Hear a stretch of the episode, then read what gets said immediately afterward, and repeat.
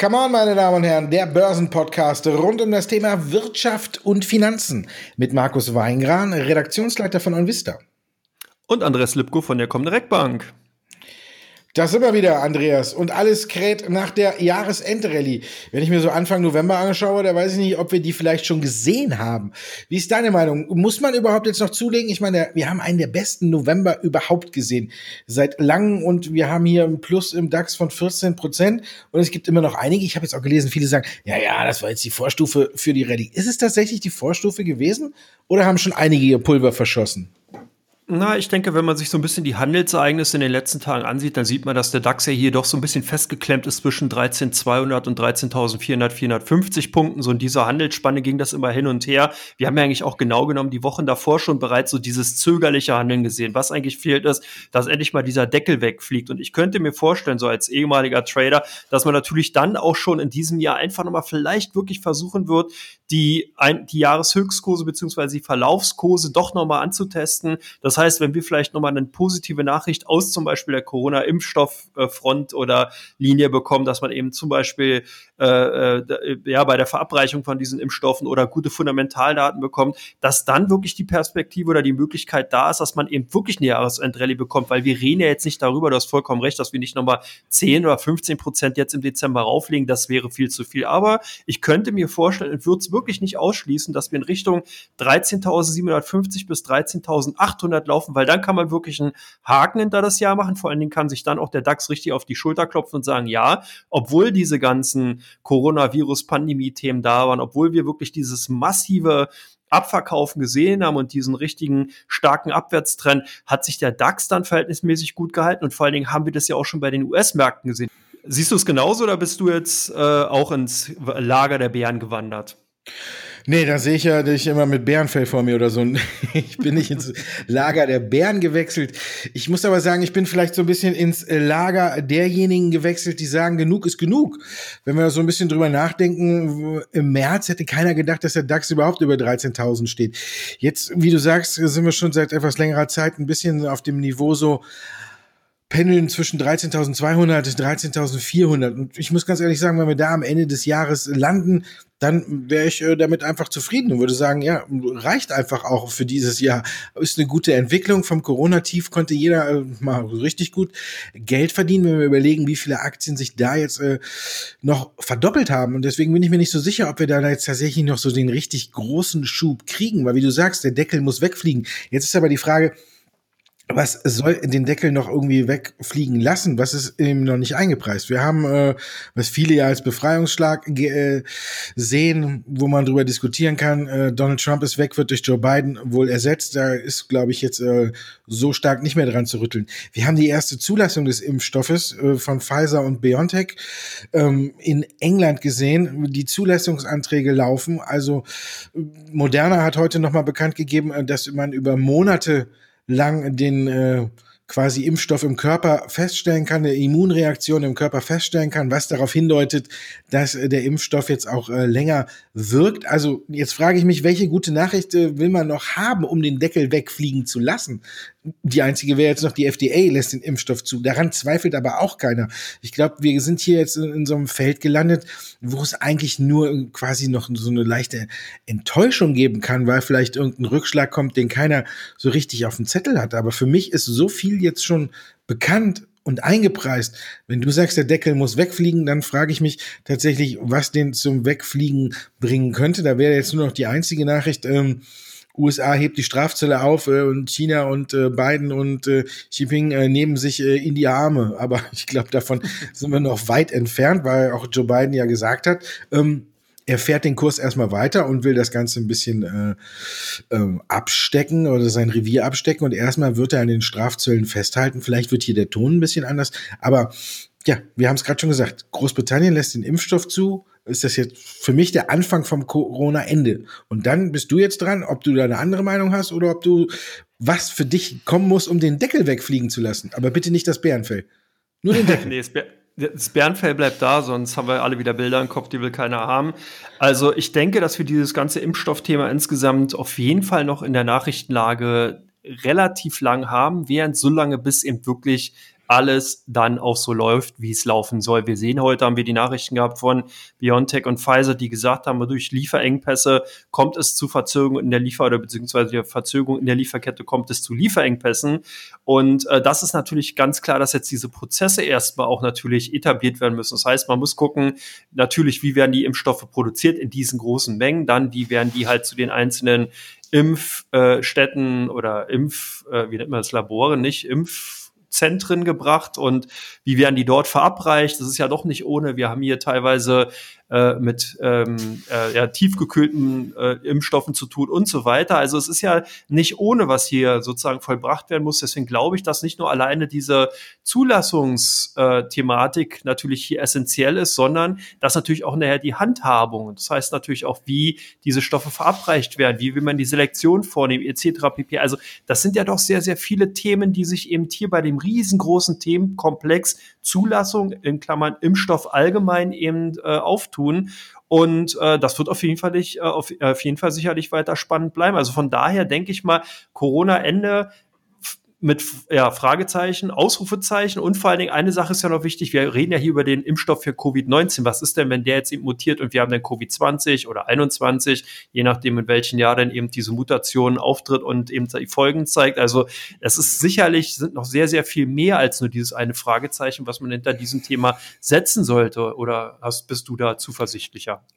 Nee, aber es sind ja deiner Seite, wenn du es so aufzählst, ja eher Sachen, äh, die vielleicht äh, Rückschlagpotenzial für die Märkte bieten. Ne? Wenn tatsächlich eine, eine Mutation vom Covid-19 äh, auftritt, wenn andere äh, Sachen auftreten, was auch die Kette angeht oder mit den Impfzentren, dann klar ist Rückschlagpotenzial auch gegeben, dadurch äh, Impfmuffel oder so, jetzt mal in Anführungszeichen, es ist klar, dass da auch bei vielen äh, Vorbehalte sind, weil man auch gar nicht weiß, ähm, welche Langfristwirkung so ein Impfstoff hat. Du gehörst ja auch zu denjenigen, ne? du hast ja auch gesagt, du möchtest dir jetzt nicht unbedingt äh, den Impfstoff direkt äh, reinschießen lassen. Also das sind ja tatsächlich alles Dinge, die da sind, die man auch berücksichtigen muss, aber die sind ja auch nicht dafür da, äh, jetzt äh, vielleicht zum Jahresende Ende hin nochmal den Deckel wegfliegen zu lassen, sondern die bremsen ja eher so ein bisschen. Deswegen muss ich sagen, für mich ist es erstmal der Anfang vom Corona-Ende, aber wie du schon sagst, das ist ein, ein, langer, langer, langer Weg noch. Ne? Wir haben jetzt eben, obwohl ja heute auch viele gesagt haben, dass mit Pfizer und mit dem, dass sie nur 50 Millionen Dosen jetzt losbringen, anstatt der erwarteten 100 und da ein bisschen auf die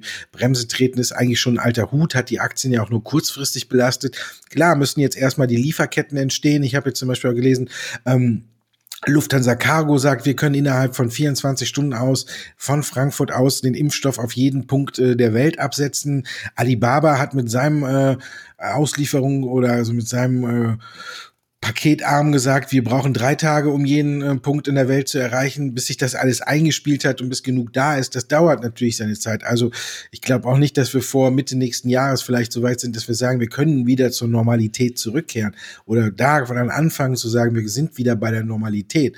Aber mir fehlt auf dem Weg dahin jetzt so der ganz große Treiber, der jetzt nochmal sagt, äh, was davon ist noch nicht eingepreist. Es gibt natürlich viele, die äh, jetzt sagen, aber wahrscheinlich bin ich trotzdem, jetzt, wenn ich das so überlege, bin ich ein bisschen ins Bärenlager gewechselt, muss man tatsächlich sagen. Ich bin auf jeden Fall ein bisschen vorsichtiger geworden, weil ich denke, es kann eigentlich nur noch eher so ein bisschen Rückschlagpotenzial geben. Vor allen Dingen, wenn wir uns heute zum Beispiel die großen Kinobetreiber angucken, die jetzt mit der Impfstoffzulassung oder mit der Impfstoff, mit dem Antrag sind die alle gestiegen. Jetzt hat zum Beispiel Warner Bros. heute gesagt, wir reagieren 2021 äh, auf die Pandemie in der Folge, dass wir unsere 17 Filme, die kommen, sowohl in die Kinos als auch in die Streaming-Dienste sofort bringen. Also startet alles am gleichen Tag. Also da muss man ja sehen, Kinobetreiber, wo man gesagt hat, die großen Gewinner, sobald äh, jeder geimpft ist, rennt jeder wieder ins Kino. Ja, Pustekuchen. Jetzt können sie auch zu Hause auf der Couch gucken und müssen sich nicht impfen lassen. Kommt also auch den Impfmuffeln in dem Sinne entgegen, dass sie auch sagen, äh, so Gefahrenquelle wie Kino muss ich mir gar nicht mehr antun. Zahle ich lieber meine 10 Euro oder 10 Dollar für den Film ähm, zu Hause. Also von daher glaube ich, dass jetzt gerade zu viel Euphorie im Markt ist. Wir haben die Position getauscht. Ja, gib mir, ne, nicht, ich hole mir ein eigenes Bärenfell, nicht deins. Doch kannst du eins haben. Nein, nein, nein, nein. nein. Das ist ja ein bisschen größer. Muss ich ja erst, äh, muss ja dann erst waschen. Nee, ich kaufe mir mein eigenes Bärenfell. Aber es ist ja noch kein komplettes Bärenfell, sondern eher so ein, äh, ja, was liegt denn äh, zwischen Bulle und Bär? Gibt es da irgendwas in der Mitte? Ja, ich gucke mal, ob wir was Neues erfinden. Gucken wir noch schnell. Ja, ja Gaz Gazelle. Früher oh. hat man ja gesagt, du bist geschmeidig wie eine Gazelle. Oder wie heißt, heißt das Tier mit dem langen Rüssel? Die USA bringen neue Bilanzregeln für chinesische Aktien auf den Weg. Ist das jetzt ein Problem? Repräsentantenhaus hat zugestimmt, Senat auch schon. Jetzt müssen die Kollegen aus dem Reich der Mitte in den USA, ja, die SEC tiefer in die Bücher gucken lassen. Siehst du da eine Problematik drin? Naja, ich sag mal so, das Thema ist ja nicht neu. Wenn man mal ganz genau hinschaut, das Thema gibt's ja schon seit 2002. Also es ist ja schon sehr, sehr lang, dass eben damals die Aufsichtsbehörde, also die Bilanzpolizei in den USA, die PCAOB, ja schon äh, sozusagen das Recht eingefordert hat, nicht nur bei den amerikanischen Firmen die Bilanzen zu überprüfen, sondern eben auch bei den chinesischen. Da hat sich ja dann die chinesische Regierung gegen gewehrt, weil die eben gesagt hat, eine quasi amerikanische Staatsbehörde darf halt nicht weitere Zahlen ein oder beziehungsweise Daten einfordern. Da gab's dann also diese politische politische Komponente, die hat sich dann durch Donald, Donald Trump 2018 nochmal verschärft, als eben genau dieses Gesetz verabschiedet worden ist und hat sozusagen damit an Brisanz äh, zugenommen. Natürlich äh, nimmt man diesen Weg dann gerne auf und äh, fügt das jetzt sozusagen zu Ende, weil man ja damit nochmal so ein bisschen auch ein Druckmittel natürlich gegen China in der Hand behält, was auch ganz wichtig ist, weil wir dürfen nicht vergessen, trotz des politischen Umbruchs jetzt in den USA, also der Neuorientierung oder Neuausrichtung, bleibt das Thema, wer in den kommenden Jahren äh, sozusagen die Volkswirtschaft Nummer eins sein wird, natürlich weiterhin ganz klar auf der Agenda stehen. Also auch Biden wird jetzt hier nicht zum Schulterschluss aufrufen und sagen, ja, ja, hier China, äh, wir überlassen euch das Feld, sondern natürlich wird man weiterhin versuchen, die Position zu verteidigen und da ist dann auch jedes Mittel recht. Ich würde aber hier ganz klar, da muss ich auch noch ein bisschen entschärfend jetzt einwirken, darauf hinweisen, dass natürlich das sich grundsätzlich nur auf Unternehmen bezieht, die ihr Listing beziehungsweise nicht Listing, sondern IPO an den amerikanischen Börsen gemacht haben. Und wer sich zum Beispiel dann zurückerinnert, dass Alibaba ja zwar an die New York Stock Exchange gegangen ist, aber zugleich ja auch jetzt ein Listing in Hongkong hat, sind sozusagen dann nur sekundär betroffen. Das bedeutet, natürlich würde dann im Zweifel, wenn eben die äh, chinesischen Unternehmen nicht mit den äh, äh US-Behörden zusammenarbeiten und der SEC zum Beispiel keine Möglichkeit der Einsichtnahme gewähren, würden die dann delistet werden von der New York Stock Exchange oder von den amerikanischen Börsen. Aber für deutsche oder europäische Investoren würde das nur sekundäre Folgen haben, weil man nämlich hier durch das Listing in Hongkong ja weiterhin die Aktien sozusagen an den deutschen Börsen kaufen kann. Es ist natürlich schlecht, weil natürlich US-Investoren dann äh, sozusagen nicht mehr direkt teilweise in diese Unternehmen investieren können. Also das heißt, der, es würde natürlich schon auch einen Impact oder einen Einfluss haben eben auf die äh, chinesischen Werte, aber der würde eben nicht so stark ausfallen, wie man es teilweise hört, von wegen, ja, jetzt werden die Aktien wertlos oder die werden delistet, man kann die nicht mehr handeln. Das ist größtenteils wirklich Mumpels. Momentan vielleicht bei den populärsten Aktien würde zum Beispiel eine NIO darunter fallen, weil die nämlich tatsächlich nur ihr Listing derzeit an der New York Stock Exchange haben. Das heißt nicht in Hongkong. Das bedeutet, die müssten jetzt sehen, dass die in Hongkong auch nochmal ein Zweitlisting äh, äh, zustande bekommen, dann würde auch da die Gefahr, Gefahr gebannt sein. Und man kann ungefähr sagen, dass so 100, 120 Unternehmen roundabout derzeit direkt davon betroffen sind, die also direkt den Weg als Unternehmen an die amerikanische Börse gesucht haben. Und äh, das sind meistens so mittel- bis kleinere Unternehmen, mittelgroße Unternehmen, die eben äh, dadurch versucht haben, an den amerikanischen Aktienmarkt zu kommen.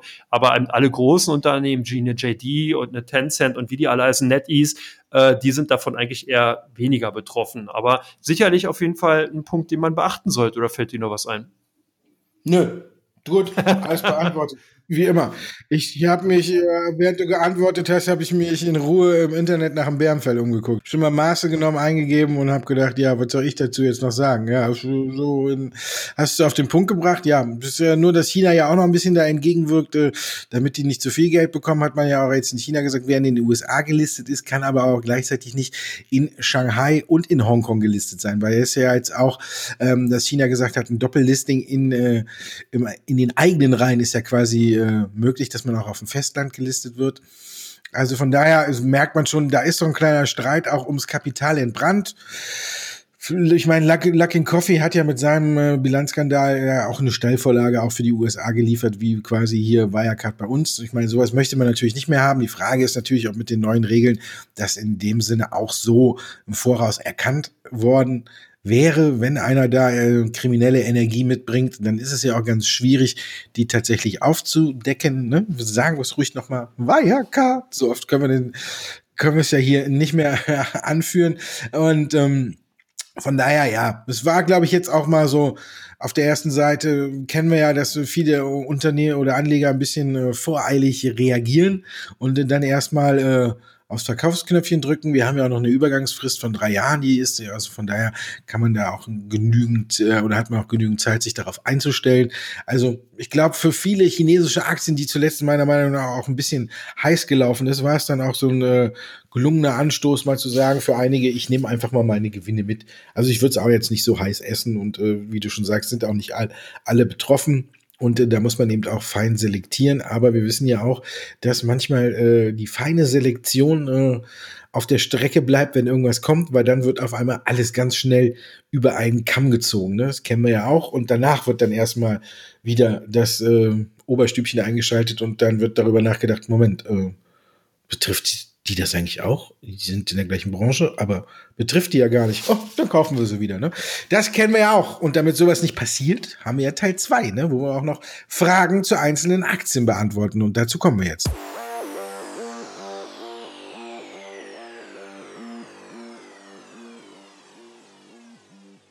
Teil 2 von Come On, Ihre Fragen, unsere Antworten. Brandheiß geht's los mit einem der großen Corona-Verlierer der vielleicht zu einem der großen Corona-Gewinner wird.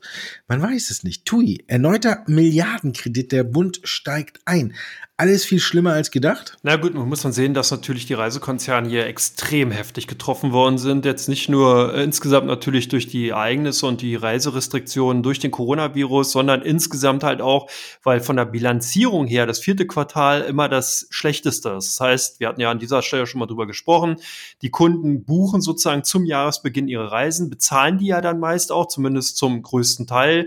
Und äh, somit haben, haben diese Reisekonzerne zum Jahresanfang dann sehr, sehr hohen Cashflow. Und der nimmt natürlich zum Jahresende ab, weil die meisten Kunden dann ihre Reisen ja bereits in Anspruch genommen haben, beziehungsweise schon bezahlt haben und im Dezember dann eventuell in den Winterurlaub oder wie auch immer Weihnachtsurlaub gehen und demzufolge die Reisekonzerne dann nur noch in Leistung gehen müssen und sozusagen ja das Geld schon bekommen haben. Somit ist das dann auch bei in diesem Jahr bei TUI gewesen. Das heißt, diese Finanzierung, die wir da momentan sehen, diese zwei Milliarden rund, die ja jetzt dann äh, fließen sollen, die helfen den Konzernen einfach diese Liquiditätslücke, die ja auch zusätzlich natürlich durch den zurückgehenden Reiseverkehr entstanden ist, einfach zu überbrücken. Also man muss das vielleicht in diesem Kontext sehen. Ich würde jetzt den Konzern insgesamt noch nicht abschreiben, weil natürlich im kommenden Jahr 2021 wird nicht alles wieder so werden, wie es vor der Coronavirus-Pandemie war, aber es wird deutlich besser werden. Wir haben hier teilweise Rückgänge von 90, 95 Prozent zum Beispiel bei den Kreuzfahrtschiffbetreibern gesehen. Ich glaube, dass wir hier eine Besserung auf jeden Fall sehen werden.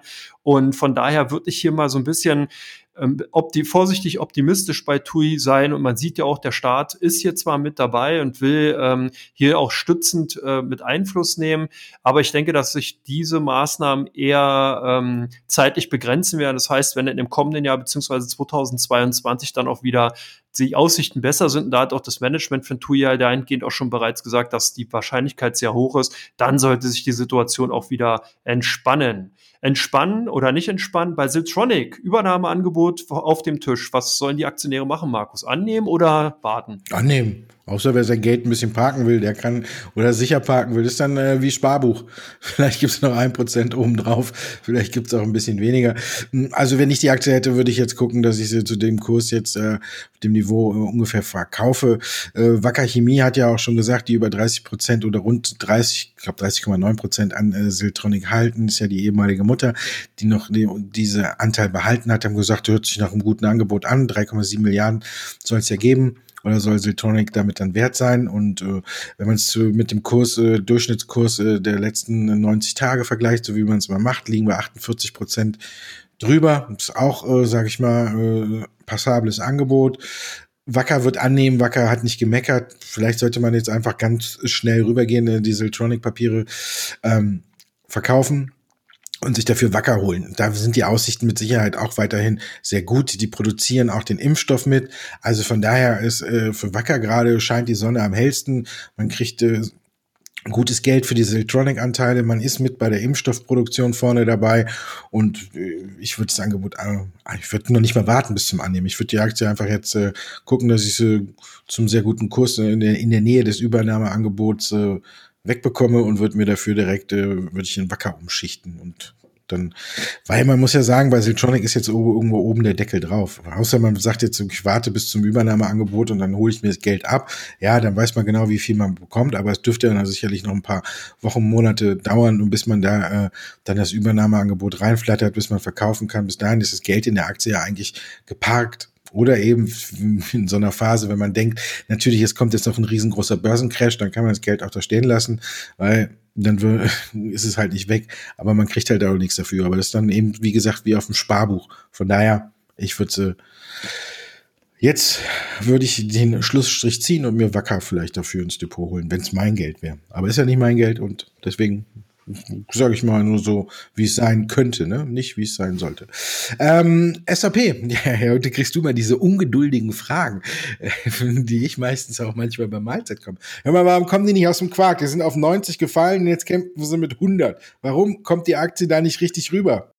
Ja, man kann sagen, weil SAP irgendwie so ein bisschen mit den eigenen oder hausgemachten Problemen zu kämpfen hat. Man versucht ja also noch an den Strukturen und in den Prozessen im Konzern so ein bisschen rumzudoktern. Man hat ja jetzt hier vor kurzem erst auch wieder einen Führungswechsel beziehungsweise eine Führungskonzentration gehabt, ehemals zwei Posten, jetzt nur noch ein Posten auf dem CEO.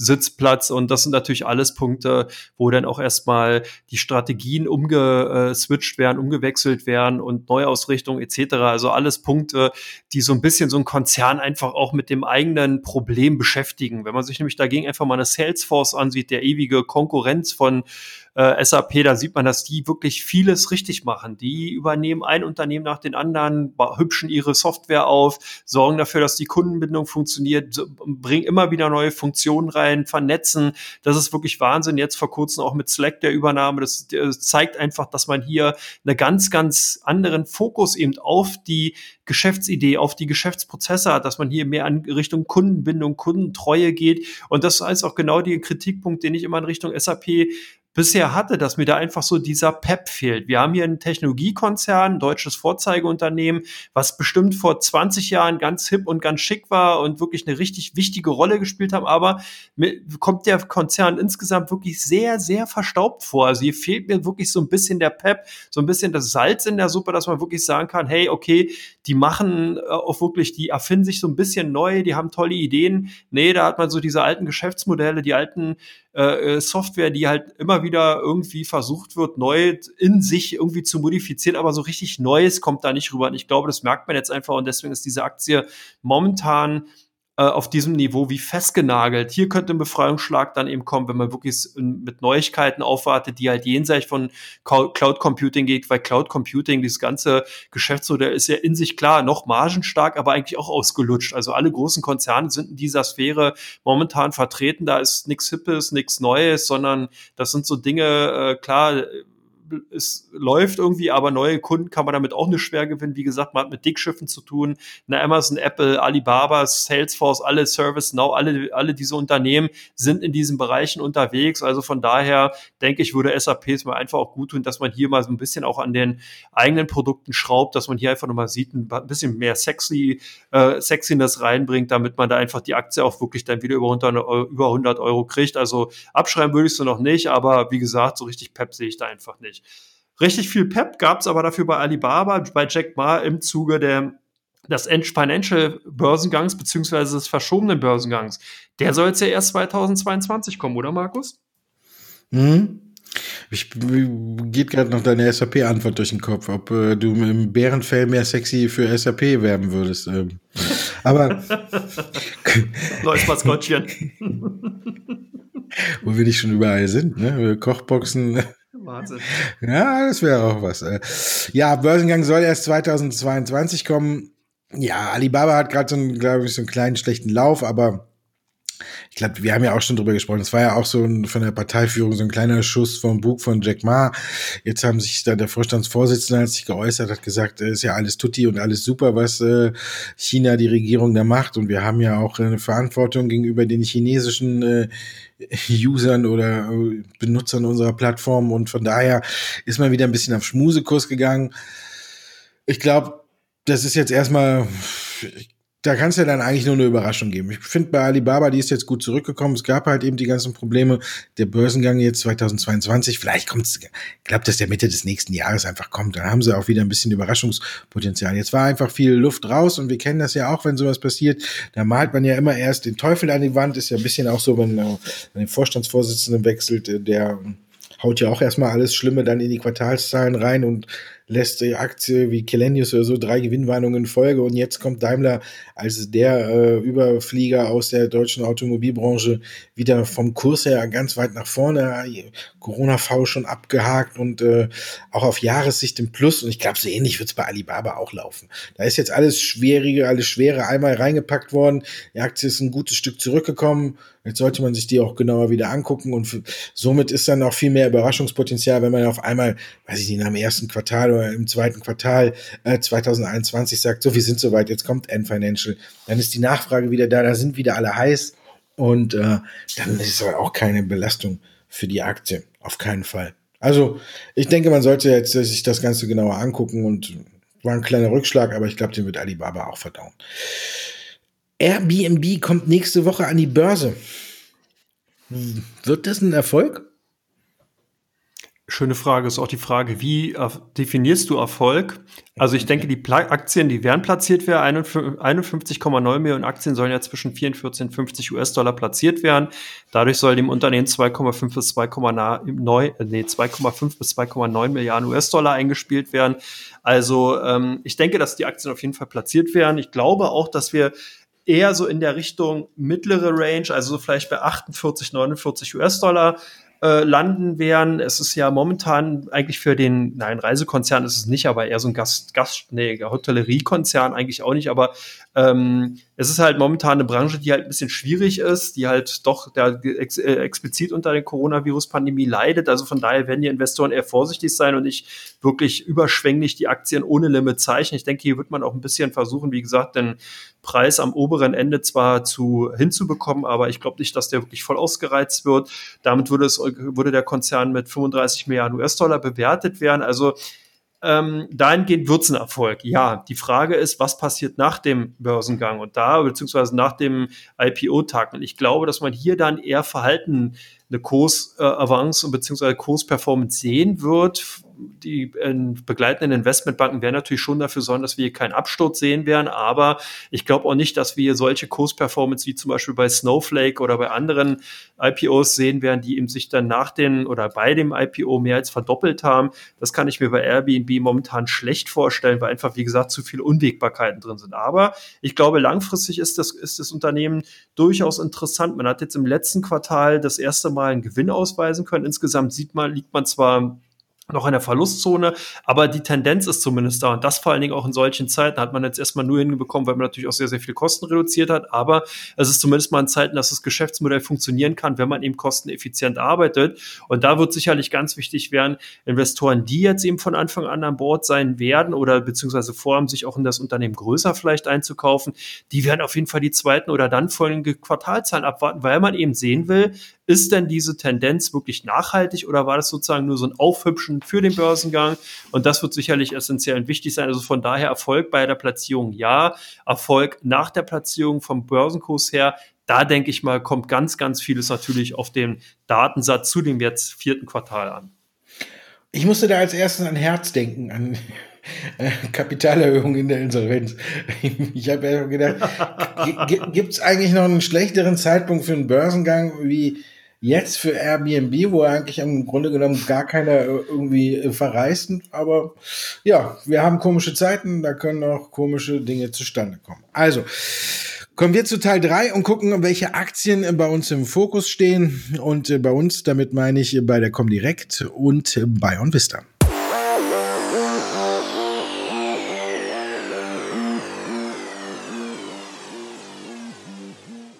Teil 3 und da gucken wir auf die Aktien, die besonders gefragt sind bei der Comdirect und besonders gesucht sind bei OnVista. Und äh, ja, fängst hier an in meinem Revier zu wildern, ne?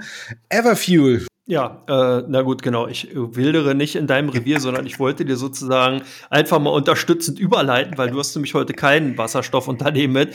Nein, und ich muss auch sagen, ich habe ein bisschen geschummelt dahingehend, dass es nicht wirklich die meistgehandelten Aktien sind bei uns, sondern es sind halt Aktien, die momentan so ein bisschen in den, den Top 20 auftauchen, wo ich halt denke, hey, die könnten ganz interessant sein, weil die, wenn ich wieder die Top 5 nehmen würde, dann sind eben solche klassischen Unternehmen wie eine Amazon, Apple und so weiter dabei. Aber egal, jetzt gehen wir auf Everfuel ein. Everfuel eben ein ein Spin-off von einer Neel ASA-Aktie sozusagen. Und die werden nämlich langsam wirklich auch von unseren Kunden entdeckt. Da heißt also hier wirklich das Thema Wasserstoff lockt also auch jetzt äh, erste Interessenten bei den Aktien von Everfuel an. Und deswegen rücken die so ganz langsam sukzessive eben vom Handelsumsatz her immer weiter nach vorn. Aber du will das ja jetzt in meinem Revier rum und zwar hast du die Bitcoin Group mitgebracht.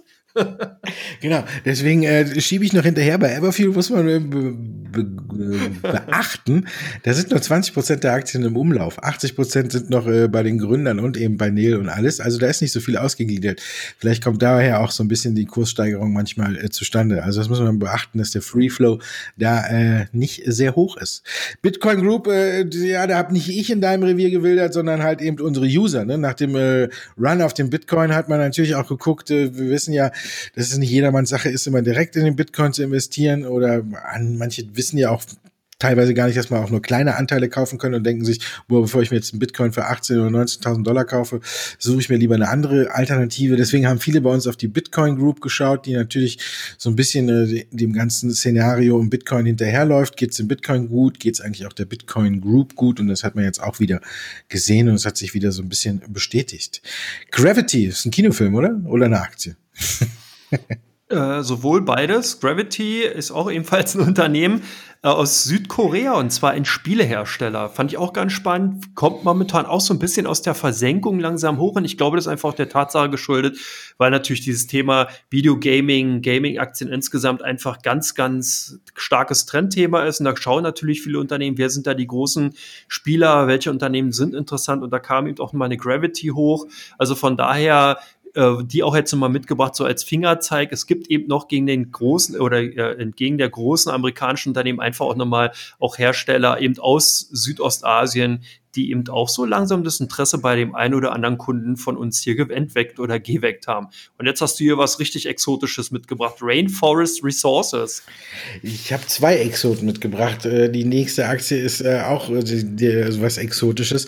Und ich habe die aus gutem Grund mitgebracht. Nicht, weil ich die gut finde oder weil die Leute auch irgendwie auch bei uns drauf schauen, sondern weil mir auffällt, und das äh, wollte ich dann hier in dem Podcast auch nochmal so ein bisschen äh, thematisieren, dass unter diesen ganzen neuen, in Anführungszeichen neuen Anleger, dass diese kanadischen Penny Stock Aktien, wie wir sie früher aus unserer Zeit ja nur im Bereich von Gold kannten, ne? wo jeder, der mal mit dem Akkubohrer in den Boden gebohrt hat, war ja auf einmal äh, ein Goldförderer, der am Anfang steht und äh, dann äh, brutale Ergebnisse hatte und dann sind diese 20, 30 Cent Aktien aus Kanada ja äh, in den Himmel gejubelt worden und ich sehe jetzt, dass es bei einigen äh, wieder jetzt auch so ist, aber man hat in Kanada gelernt, das Thema Gold ist, glaube ich, durch, da fahren nicht mehr so viele drauf ab, sondern man ist jetzt in allen Bereichen auch mit kanadischen Penny Stocks vertreten und da Rainforest Resources ist jetzt nicht so der richtige extreme ähm, Penny Stock.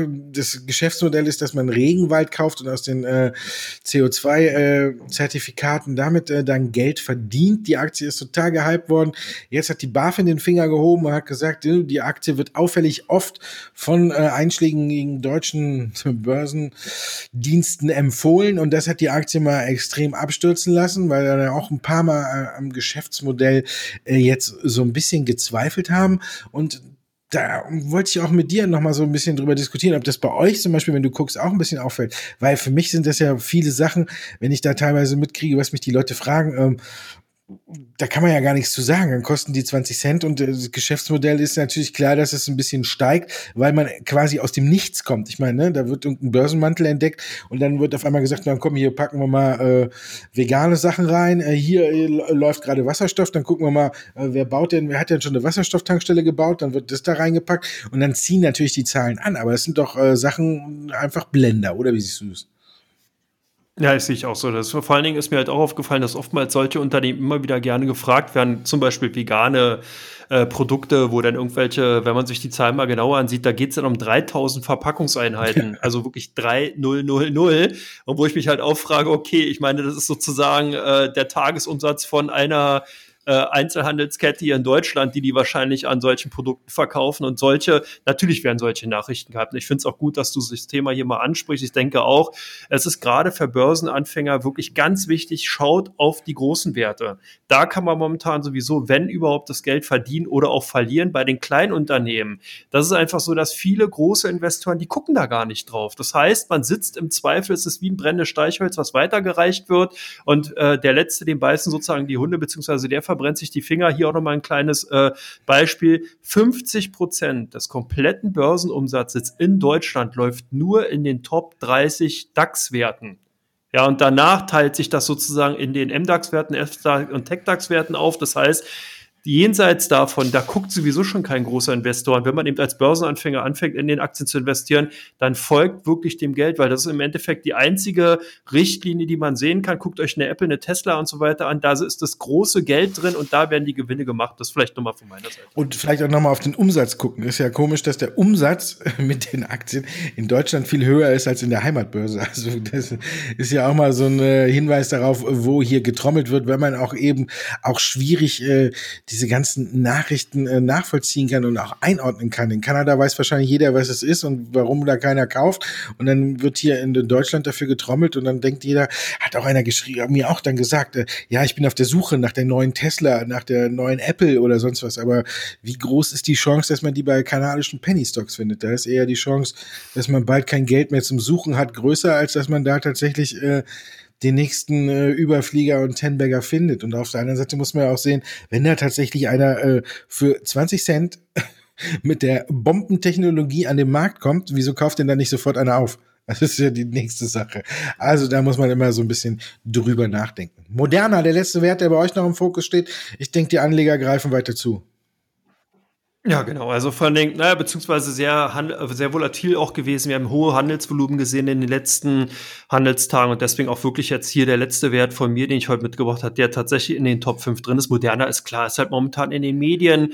Äh, wir haben ganz, ganz äh, große Gewinnmitnahmen gesehen. Wir haben aber viele Käufer gesehen bei unseren Kunden, die einfach dann genau diese Schwäche wieder genutzt haben. Also wirklich ein Auf und Ab. Und da sind wir auch wieder bei dem Thema. Eine moderne, klassische Aktie, wenn man die eben vor einigen Monaten einfach bisschen überlegt hätte, sich gedacht hätte, okay, wir haben Corona, ja, da gibt es eben äh, Impfstoffbedarf, wenn man sozusagen im mRNA unterwegs ist und man auch da e sozusagen keine ethischen äh, äh, äh, äh, Kritiken dagegen hat, dann sind das Unternehmen, damit hat man auch seine 300, 400 Prozent gemacht und das ist ein Unternehmen, was eben wirklich ein großes Unternehmen darstellt, wo eben die großen Player drin sind. Aber kommen wir jetzt zu deinem letzten, dritten Kandidaten, die Invisible Interactive. Ja, das ist auch äh, so ein kleiner kanadischer Penny Stock. Äh, den habe ich nochmal mitgebracht, weil der bei uns gerade in der Liste so weit nach oben schießt. Bei den Aktien, die sich angeguckt wird, die werben halt damit, äh, dass sie äh, ja Energie sparen für Display und das alles effizienter machen. Und äh, ja, die haben sind ein bisschen weiter als manch anderer Wert aus äh, dieser Kategorie. Die haben zumindest Zahlen und alles auf ihrer Seite und die sollte man sich dann auch äh, genauer angucken. Weil wenn man dann sieht, äh, dass bei äh, den Zahlen fürs dritte Quartal äh, die Zahlen äh, zum Vergleich genau die gleichen sind wie für die Zahlen für die äh, vergangenen äh, neun Monate, also immer im Vorjahreszeitraum. Es ist alles gleich und jetzt zieht das so ein bisschen an, dann spricht das ja auch schon so ein bisschen Wende, wenn die Aktie sechs Monate oder neun Monate lang quasi überhaupt äh, keinen Umsatz und gar nichts verzeichnet hat und jetzt auf einmal dann der große Bringer werden sollte. Ich habe hab die auch nochmal mitgebracht, weil die in dieses Thema passt und weil ich dann auch nochmal sagen wollte, falls bei uns auch viele auf diese Liste gucken, da sieht man, dass die nach vorne vorne stürmt und da sieht man aber, dann sollte man auch wissen, dass man solche Aktien auch mit Vorsicht genießen will, sollte, weil wie du schon gesagt hast, äh, den letzten in dieser Aktie werden wahrscheinlich die Hunde so richtig mal beißen. Ne? Und damit sind wir am Ende. Wir sind auf dem Weg in ein verdientes Wochenende. Vielen Dank, Andreas. Ich danke dir, Markus, genau. Und vor allen Dingen, du hast auf jeden Fall das Wochenende verdient. Mit Bärenfell und mit Hund an der Leine. Hast du eigentlich einen Hund? Nein, ich habe keinen Hund. Aber vielleicht kaufe ich mir am Wochenende ein Bärenfell. Dann Dankeschön nochmal an alle Zuhörerinnen und Zuhörer und schönes Wochenende.